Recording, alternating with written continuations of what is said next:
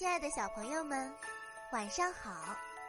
欢迎收听由雨田声文出品的《亲亲宝贝晚安故事》，我是主播木怡姐姐。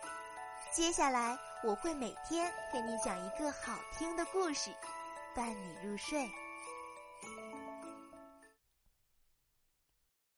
今天我们要讲的故事是《毒龙和高僧》。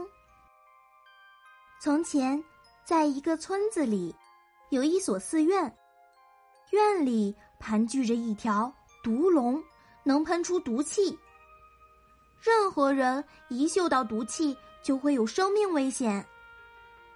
一天，一个具有法力的高僧来到了这里，他听说这件事后，决心为民除害，接下降服毒龙的任务。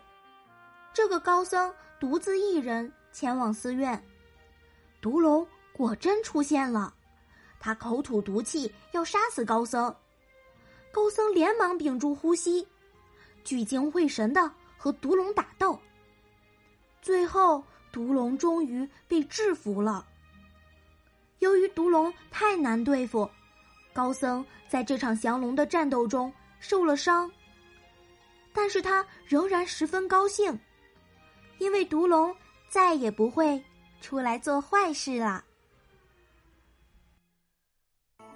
好啦，今天的故事讲到这里就结束啦，晚安，小宝贝们，愿你们每晚都能甜美入睡。